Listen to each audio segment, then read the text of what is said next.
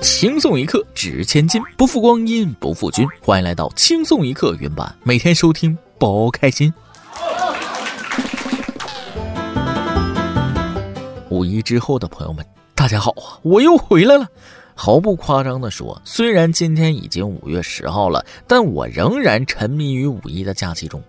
都说时间就像海绵里的水，挤挤总是还有，所以五一假期在我这儿。能拖延就尽量拖延，尽量不要让自己走出假期的氛围。我要玩，我要吃，我要散，我要水，要自由。好了，不说了，因为我要上班了。各位听众网友，大家好，欢迎收听轻松一刻原版，我是仍然沉浸在五一假期里的主持人大波。开场我就要来个每日一问：这个五一你是怎么过的？快乐吗？相信大家已经从五一假期的快乐中走出来，回到朴实无华又艰辛的工作生活中了。通过我的观察，别人性格开朗的原因是家庭殷实、生活顺利、长得好看、爱情美满。我性格开朗的原因，哼哼哼，我看开了。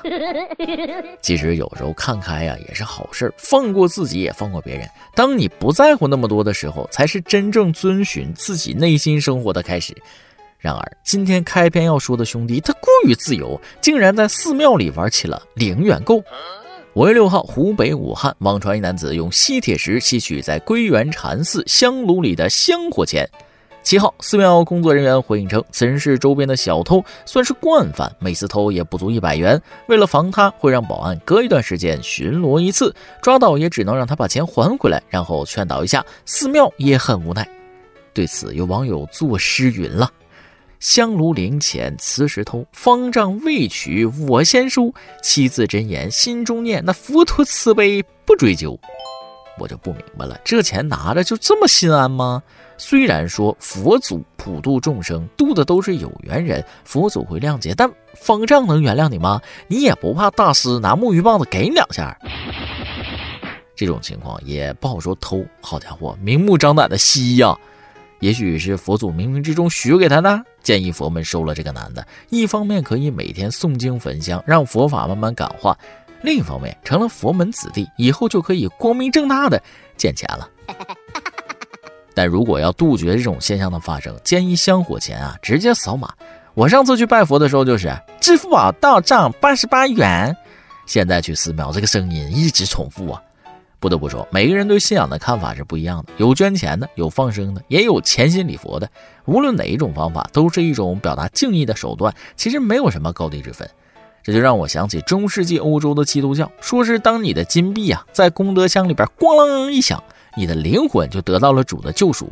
那个时候，欧洲无论是贵族还是平民，都会认为用捐钱的方式才能让自己的灵魂赎罪。当然了，造成这种现象和社会背景有很大的关系。当时的教会啊，直接引导教徒捐钱。现在想一想，他们把主当什么了啊？财迷疯吧？捐钱就救赎，那不捐钱就靠边站，那不合适。现在咱明白了，钱还是要花在刀刃上才行。寄希望于虚幻，那还不如自己努力。刘皇叔曾经说过：“勿以恶小而为之，勿以善小而不为。”但也不是每个人都值得被同情的。之前啊，就听说过职业乞丐，但没想到职业乞丐竟然也有摆烂摸鱼的，一点职业操守都没有啊！今儿吉林长春，一名衣衫褴褛的男子在街头乞讨，蹲了半天没开张，没人给钱，他竟然埋下头偷偷刷手机，手机还是苹果手机，还是最高级的十四 Pro Max。这一幕恰巧被过路女子用手机拍下，发到了网上。网友纷纷表示：“你还上着班呢，就别摸鱼了呗，请你认真祈祷啊！” 古人说过了啊，上班摸鱼人之常情。乞丐工作累了，不能休息一下刷刷手机吗？况且，在一个移动支付的年代，手机可以看作是一个收钱的工具，就好像以前讨饭一定要碗一样，很合理嘛。偷懒是人性，但做这种工作你还敢摸鱼？下一秒都有可能有一位客户送上门，一刷手机钱就进不来，还是得敬点业啊！这里不光是偷懒的问题，更透露出这名乞丐的职业素养问题，处处体现的都是不专业呀。表面上乞讨是小生意，摸鱼后面是大生意。兴许是他买的股票需要不时的看上几眼手机呢，赶紧砸了！什么档次，跟我用一样的。言归正传，该批判就要批判，就是这样的职业乞丐，消耗了很多人的同情心，让那些真正需要帮助的人都得不到帮助。不过，我们个人的帮助对于这部分群体恐怕只是杯水车薪，我们更需要的是整个社会对他们的支援。说起社会补贴这个事儿，韩国是令我刮目相看了，他们竟然对脱发的人提供治疗补贴，真金白银那种。五月六号，据韩联社报道，釜山沙下区议会首次通过为青年脱发治疗提供补贴的条例，规定在该区居住满一年的十九到三十四岁青年可以获得治疗脱发口服药的全部或部分费用补贴。此前，首尔城东区每年为三十九岁以下居民分担百分之五十的治疗脱发药物开销，中青南道保宁市则每年向四十九岁以下市民提供五十万韩元的脱发治疗费。这种做法引发争议，支持方认为脱发会对个人就业、婚姻等整个社会生活产生负面影响，因此这不仅仅是个人问题，还是社会问题。反对方则认为此举严重浪费税金，质疑脱发这一疾病是否到了需要国家介入的严重程度。他们认为财政资金应该帮助疑难杂症或者重病患者，政府应该优先保障年轻人更实际的福利，比如就业啊、住房啊等等。不得不说，那韩国很奇葩，走的路就是和别人不一样。别的国家用福利吧提高民生，他们国家用福利降低民众的发际线。就像他们说的那样，发际线太高会影响就业、婚姻，进一步对社会产生负面影响。真是从发根上解决了民众的需求啊！但是脱发能治吗？这么注意形象，今天有脱发补贴，那明天是不是会有秃顶补贴？总之，政府发脱发补贴是好心没错，但是这个政策的可行性和公正性也需要好好的斟酌一下呀。最好也帮助一下我这个国际友人啊，给我也补贴补贴，哪怕贴点假发片呢。之前跟同事们谈起这个事儿，大家都让我放宽心，吃点有营养的。我寻思，吃啥有营养的能延缓脱发呀？而且这也不是一次两次就能解决的事儿，食补它得是长期的，那还是吃自助吧，至少管够。可是问题来了，吃自助餐据说很少有能吃回本的。但下面要说的这件事，这些吃自助餐的老哥结结实实的给年轻的老板上了一课，见识了社会的险恶呀。五月三号，山东青岛，张先生和朋友们一起去某自助餐厅吃饭，螃蟹壳摆满桌，引关注。张先生介绍，当时是朋友七个，平常大家饭量都很大，所以一般都选择自助餐厅。他们吃了四个小时，一共吃了八十多碗杨枝甘露，三百多个螃蟹，四五十盒榴莲，甜虾和生鱼片也吃了不少，小龙虾也一直没停过。最后吃到了人家下班才放过店家一马。俗话说得好，大胃一时爽，病了床上躺。榴莲加海鲜，今晚你要窜呐，窜稀的窜。虽然这种吃法妥妥能吃回本，但身体能扛得住，也真的是各位好汉体格子好，运气好。哎呀妈，换了我啊，那直接痛风医院挂生理盐水去了。而且最让人感叹的不是他们的饭量，就说这三百多只螃蟹啊，先别说吃，就光扒开，我想想都累呀。他们是怎么坚持下来的？恐怕吃到最后，已经不是食欲在驱动了。那拼的都是毅力呀！哦，对于吃自助，吃的时间越久，那效果就越好。但对于那些心里没点数、霸占车位还恶人先告状的人，要立刻马上采取措施，才能打压他们的嚣张气焰，给他们长长记性才行。近日，湖南长沙一小区，一女子自购停车位，却被邻居霸占数月。多次沟通，对方先以不在家推脱，然后呢，这个不要脸的邻居反而要求女子先提供车位购置合同。一怒之下，女子用地桩直接将自己的车位焊死，并表示必须道歉，否则别想把车开出。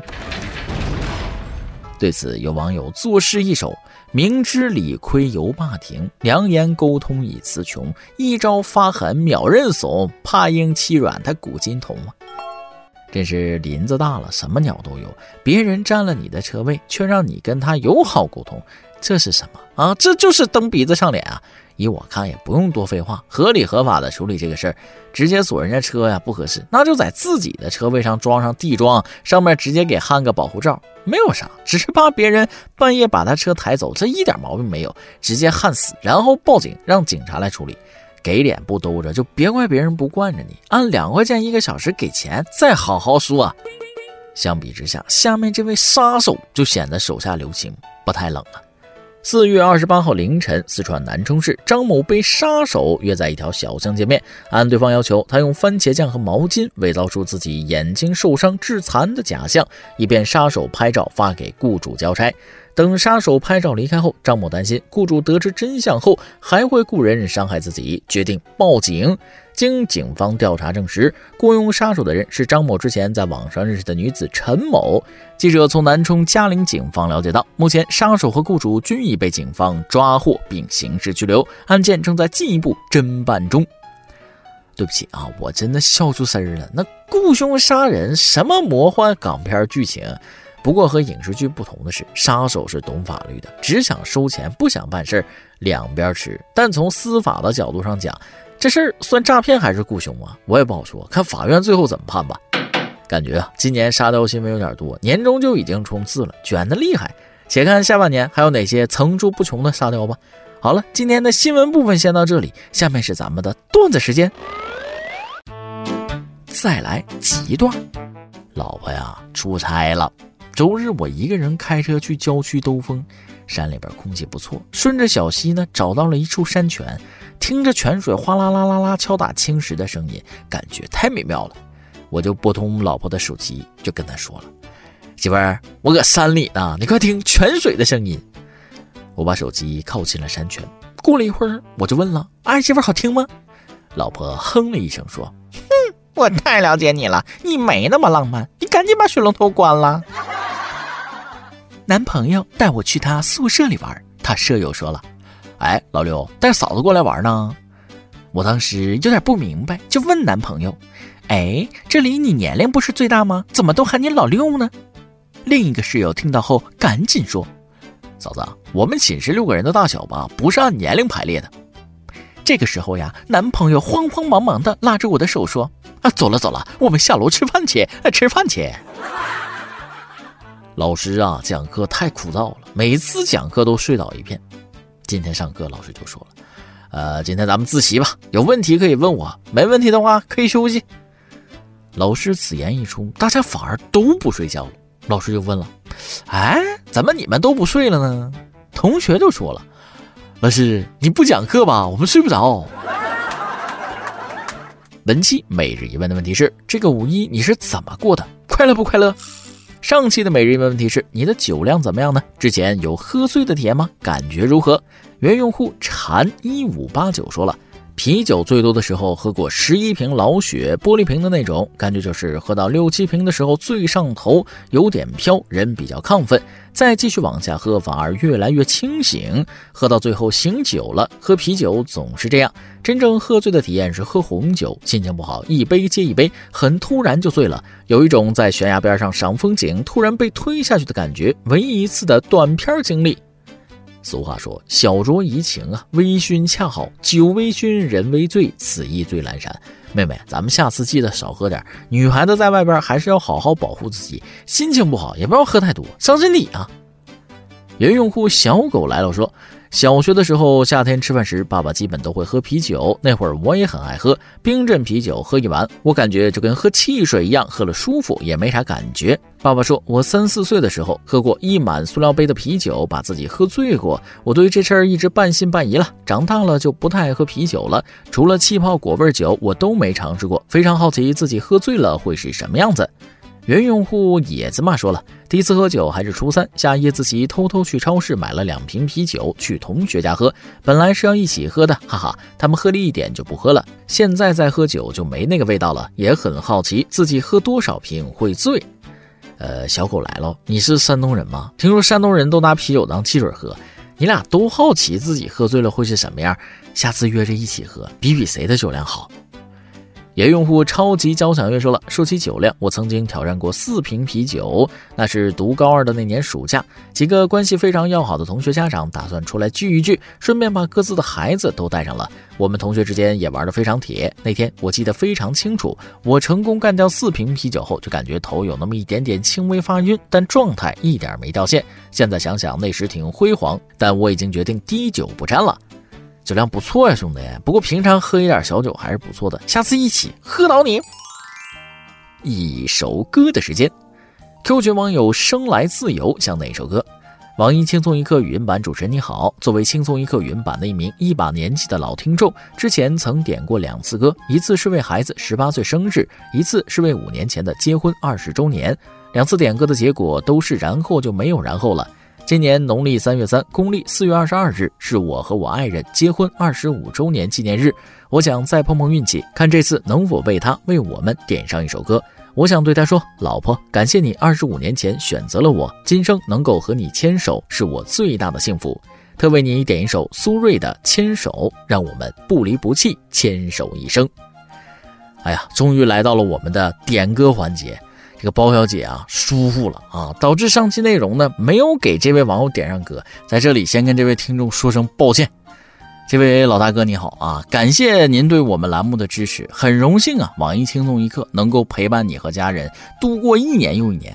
看得出来，您不仅是个好爸爸，那更是个好丈夫啊。三次点歌都和他们有关，希望你的家庭可以幸福美满、富贵吉祥、阖家欢乐。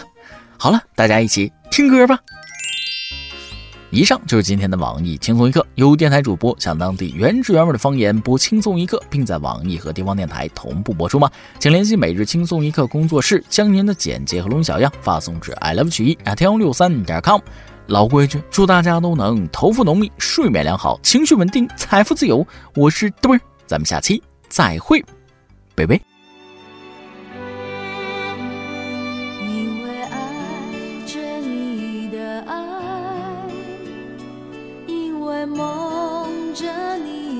梦所以悲伤着你的悲伤，幸福着你的幸福，因为